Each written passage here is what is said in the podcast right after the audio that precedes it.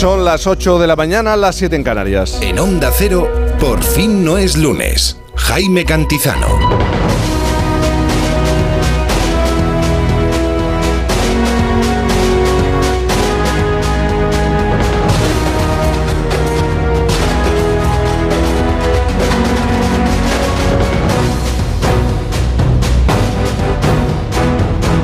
¿Qué tal? Buenos días, ¿cómo se encuentra? Bienvenido a esta mañana de domingo. Sigue siendo fin de semana.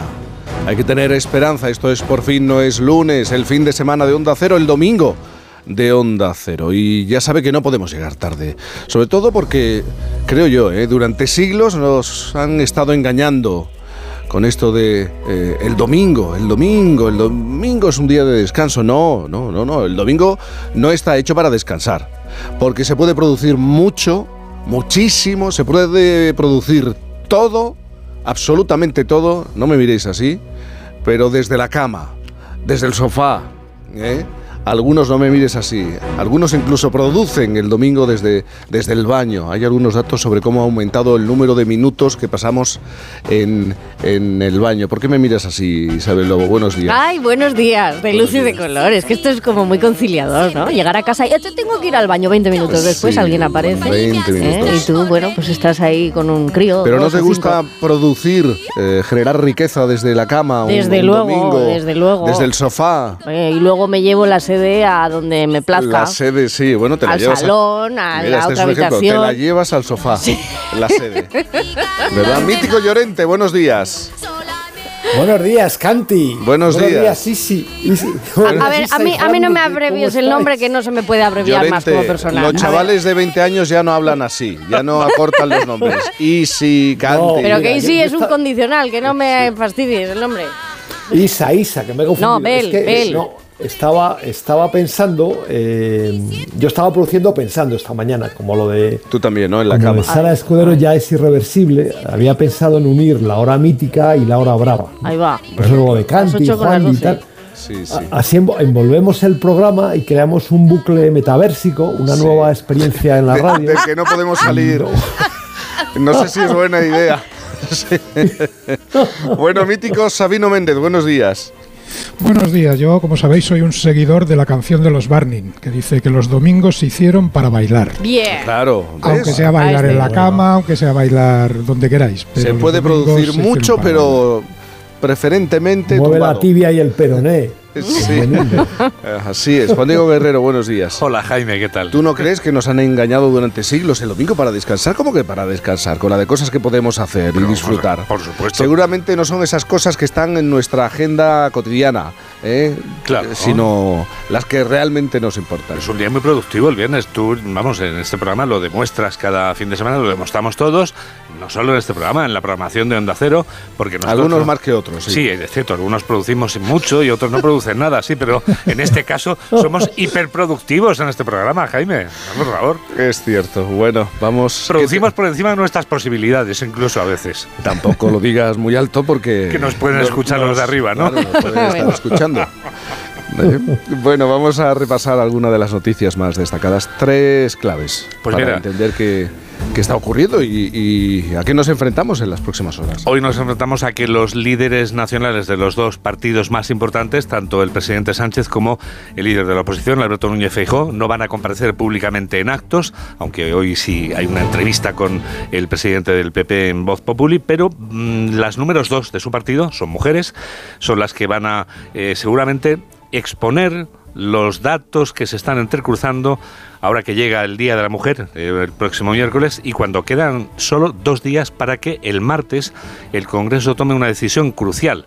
¿Saldrá adelante la reforma que patrocina el Partido Socialista o habrá un acuerdo entre el Partido Socialista y Podemos para que esa reforma de la fallida ley del solo sí es sí cambie de otra manera? Lo cierto es que hoy tanto María Jesús Montero por el PSOE como Cuca Gamarra por el Partido Popular tendrán mucho que decir. Y hay un debate, Jaime, en las últimas horas eh, muy agrio ya y muy duro. Eh, De hecho, ayer el propio Alberto Núñez Feijóo pedía por la tarde al presidente Sánchez que convoque las elecciones generales el 28 de mayo, que aproveche esa cita electoral y ya nos ahorremos tener que pasar por las urnas meses después. Va a ser una semana complicada para este gobierno, sobre todo para el Partido Socialista en el gobierno, por esa modificación de la ley, también por la división en el feminismo, incluso el, el malestar del sector feminista del Partido Socialista. Va a ser una semana eh, bastante intensa y dura. Muy complicada, sin duda, y además todo lo que eh, sucede alrededor de Tito Berni, porque el Bueno, caso claro. mediador es un goteo incesante. No hay día que pasemos, Jaime, en que en los periódicos aparezcan nuevas informaciones y detalles mm, muy escabrosos sobre este asunto, eh, por momentos tan chusco que, que estamos Cutre, conociendo. sí, es. Cutre, muy cutre. Sí. Escabroso es la palabra más repetida estas semanas en, en relación al caso. ¿eh? Mm. Todo el mundo lo califica de escabroso. Lo es, sí. La segunda clave, si te parece, es algo que acaba de empezar a suceder en Pekín, la Asamblea Nacional Popular eh, China, que es una especie de Congreso de los Diputados, pero claro, es diferente. Allí están menos reñidas las votaciones. Ahí el que se mueve eh, va directamente fuera del hemiciclo y no hay nada que votar porque todo el mundo levanta la mano diciendo sí, sí, sí, y nadie es capaz de decir no, claro. Y si alguno se atreve, como te digo, Bueno, acaba tomando las de. También te digo que eh, en algunos congresos en este país, España, Sí. eh, la reacción es la misma. Ha ocurrido a veces, Eh, sí. No, muchas veces, está- sobre todo en los últimos tiempos ocurre. Lo de amado líder, ¿no? Lo de Eh, amado líder y, y todo el mundo votando en la misma dirección. ¿Eh? Lo que pasa es que aquí algunos se equivocan al votar, que eso en China no pasa. Eso es cierto, es verdad, es verdad. Bueno, es que en China sí pasabas directamente al patíbulo. Exactamente. Por- por eso. eso. es, Sabino, no vuelve a pasarte. A ti ya no vuelve a pasarte si te equivocas. Por eso se espabilan No, es que no- mucho no más, están mucho más atentos que aquí. Tienen otra psicomotricidad. Va a, ser, claro. va a ser eso. Y la tercera clave es, fíjate, vamos ahora a Estados Unidos, porque en las últimas horas ha reaparecido eh, mm, Donald Trump y hoy va a comparecer públicamente Joe Biden. ¿Qué ocurre? Que Joe Biden está próximo, según nos ha contado Agustín Alcalá hace unos minutos, a mm, eh, anunciar que se presenta otra vez como candidato o que aspirará a ser el candidato demócrata otra vez. Y Donald Trump, que ya eh, se ve venir el anuncio de Biden, ha aprovechado estas últimas horas para aparecer en un público, en un acto rodeado de sus fans más enfervorecidos. Como decía Agustín, los eh, seguidores que no tenían nada que hacer el sábado por la tarde se marcharon al mitin y claro, ha venido a decir que él desde luego no tiene dudas de que en 2024 volverá a ser presidente de Estados Unidos. Biden, que en el mes de febrero fue operado de un tumor, ¿eh? un, un tumor. Por suerte todo salió bien, pero claro, es una persona, eh, no tiene ya la frescura de, de otros líderes, eh, por ejemplo, europeo, europeos, pero Octogenario. es un- sí, sí, sí, sí, octogenario, sí. ¿no? Vamos Bueno, allí van a hacer una ley, van a hacer una ley de paridad de, de jóvenes para que se puedan presentar, se pueda ser presidente de los Estados Unidos teniendo menos de 80 años. Oye, ¿y si proponemos un intercambio, eh, eh, un intercambio internacional entre Bi- Biden y Ramón Tamames?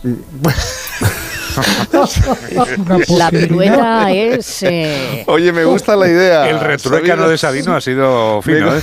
me gusta. Sí, sí, sí. la idea. Bueno, estamos en el mismo rango más o menos de generacional. Bueno. Tamames es mayor todavía que Biden. Por favor, por cierto, bueno. Joe Llorente, tampoco deberías hablar mucho en esta mañana porque te estoy viendo, el, te he visto, he leído Sí. y he visto fotografías en, eh, en la revista Get Down. ¿Eh? Sí. ¿Cómo puedes aparecer en- en- enseñando unos calzoncillos en la, en la, en la fotografía, Llorente? ¿Cómo, ¿Cómo puedes aparecer así, en calzoncillos? Si o, por, ejemplo, fuera. ¿cómo pare- puedes contar con naturalidad? Eh, bueno, pues yo jugaba con Di con Puskas y de pronto me montaba en la bicicleta y lo hacía con Perico Delgado. Luego jugaba al golf con Severiano Ballesteros y Miguel Ángel Jiménez. Y bueno, un ratillo de baloncesto con Petrovic, con Sabonis, con Kukoc, con, eh, con Pregunta, Jordan. pregunta, ¿eh? pregunta, ¿cuántos Sí. veinteañeros se atreverían a enseñar sus calzoncillos en hot down? ajá, ajá, Sí, exactamente. Bueno, yendo por partes, eh, yo cuento eso como uno de los grandes privilegios que me ha dado la vida, igual que me ha concedido el privilegio de estar con vosotros cada domingo, que lo, lo considero un tesoro. Y en relación a los calzoncillos, lo muestro porque en realidad en, en aquellos años, eh, viendo hoy las prendas con las que Sí. jugábamos y, y, bueno, con, con más músculo que los que tenemos hoy en día, no entiendo cómo éramos capaces de meternos en aquello. Claro.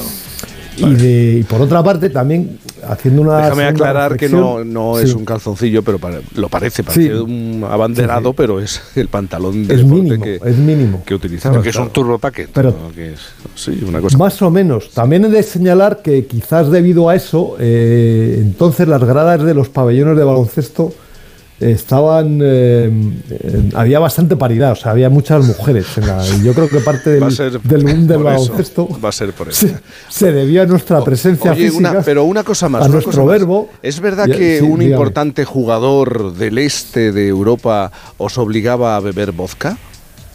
Joder, sí, sí. No, no veas que me lo pea, me cogí. en- ¿Pero quién era? en los- eh, bueno, yo creo. bueno, se puede decir porque yo creo que en, en- en el este, en aquella época, el, el, el vodka era.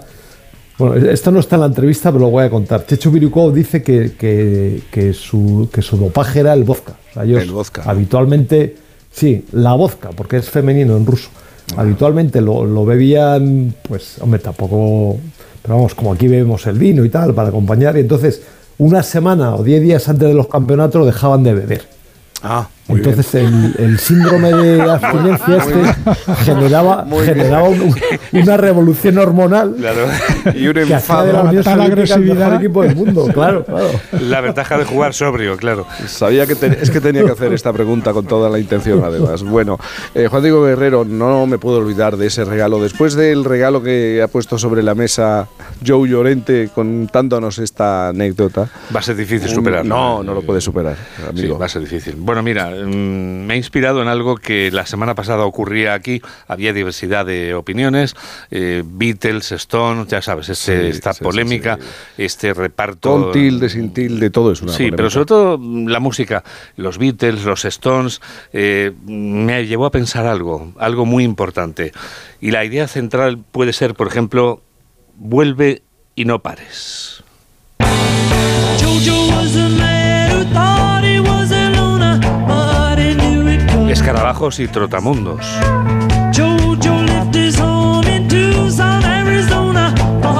California. Get back. Get back,